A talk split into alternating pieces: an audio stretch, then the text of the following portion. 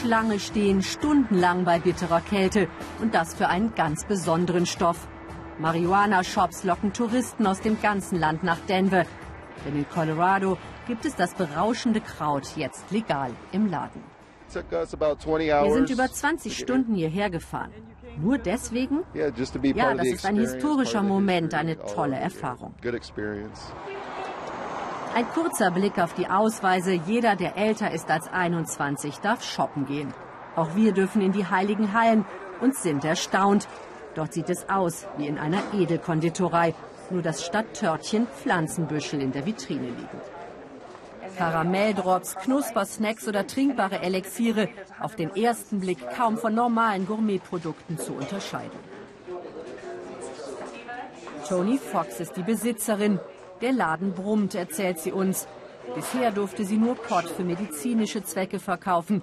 Da kamen 25 Kunden am Tag, jetzt 400. Nicht nur wir profitieren, auch Colorado. Die legalen Verkäufe schaffen tausende Arbeitsplätze. Die Steuer auf Marihuana wird für Schulen verwendet. Neue Verkaufsräume sind angemietet worden.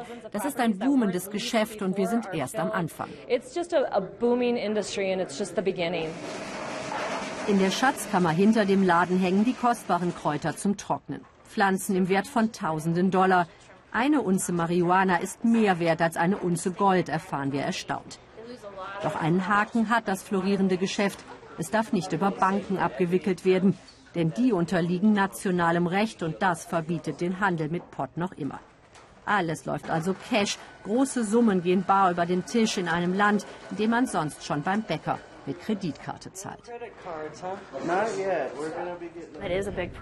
Das ist ein großes Problem. Ich muss mit Bündeln von Bargeld, Zehntausende Dollar in den Taschen rumlaufen. Das macht mir Angst. Kathy ist aus Texas angereist und lässt sich zunächst einmal gründlich beraten. In ihrer Heimat ist nicht nur der Verkauf, sondern auch der Besitz von Marihuana streng verboten. Ihre Einkäufe muss sie in Colorado genießen, wenn sie nicht harte Strafen riskieren will. Denn der Stoff, für den sie hier Schlange stehen, wird in anderen Bundesstaaten strikt bekämpft. Hoffentlich ändern sich die Gesetze bald überall. Es ist doch verrückt, dass du dich zu Tode saufen kannst, aber nicht etwas rauchen darfst, das deinem Körper nicht schadet. Wir sind nach Texas geflogen, nach Huntsville, in eines der berüchtigsten Gefängnisse der USA. Überraschend haben wir eine Drehgenehmigung bekommen. 13.000 Häftlinge sitzen hier, Wegen der vielen Hinrichtungen lässt man nur selten Kameras ins Innere. Hier treffen wir Henry Wooten. Die Polizei hatte ihn beim Rauchen von Marihuana erwischt. Knapp 100 Gramm zum Eigenbedarf. Ausreichend, um ihn für 35 Jahre hinter Gitter zu sperren. Ohne Geld für einen guten Anwalt und mit zwei Vorstrafen aus seiner Jugend darf Henry noch nicht einmal bei guter Führung frühzeitig entlassen werden. 30 Jahre hat er noch vor sich. Er ist 59.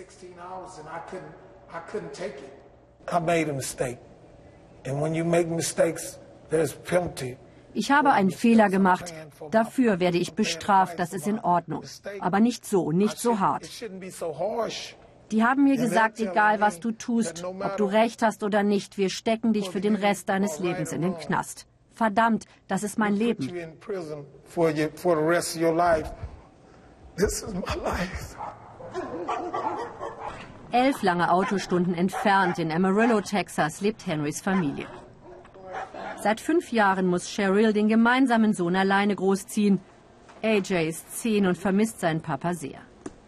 Er schreibt ihm Briefe, versucht in Kontakt zu bleiben. Er wird 40 sein, wenn sein Vater entlassen wird. Unsere Familie ist zerstört, sagt uns Cheryl bitter. Und dann beten sie dafür, dass Henry doch noch begnadigt wird. Nur einen Bundesstaat entfernt ist Marihuana jetzt legal. Und hier wirst du für nicht einmal 100 Gramm Pot 35 Jahre lang weggesperrt. Das ist doch verrückt.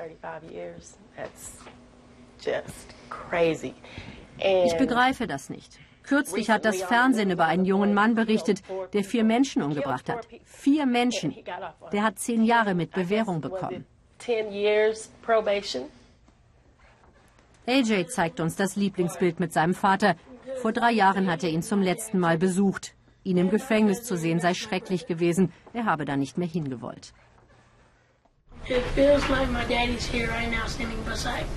Aber wenn ich mir das anschaue, dann habe ich das Gefühl, mein Papa ist ganz nah bei mir. Zurück nach Denver, wo entspannt gepafft und inhaliert wird, dass es nur so qualmt. Solange das nicht in der Öffentlichkeit geschieht, ist alles ganz legal. Eine breite Mehrheit hatte in einem Referendum für die Gesetzesänderung gestimmt. Nun kommt das Kraut nicht mehr vom Schwarzmarkt, sondern aus kontrollierten Läden.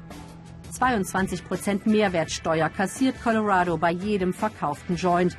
Und auch sonst vertritt die Stadt die neue Politik selbstbewusst.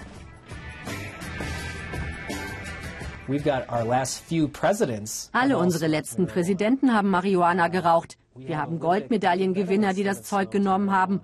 Dennoch sitzen bei uns so viele Menschen wegen Marihuana im Gefängnis wie sonst nirgends auf der Welt, ohne dass das irgendetwas bringt. In seiner Zelle in Huntsville klingt das für Henry Wooten wie die Botschaft von einem anderen Stern. Dass Pottrauchen nun legal ist mancherorts, lässt ihn emotional werden. Ich will, dass mein Sohn AJ weiß, ich liebe ihn aus tiefstem Herzen. Und ich hoffe so sehr, dass Marihuana auch in Texas legal wird und sie meine Strafe verkürzen. Das ist meine einzige Hoffnung. Eine verzweifelte Henry Wooten war schlicht zur falschen Zeit am falschen Ort. So widersprüchlich können die Vereinigten Staaten sein. Doch aufgeben will er nicht. Ich werde diese Mauern lebendig verlassen, sagt er uns zum Abschied.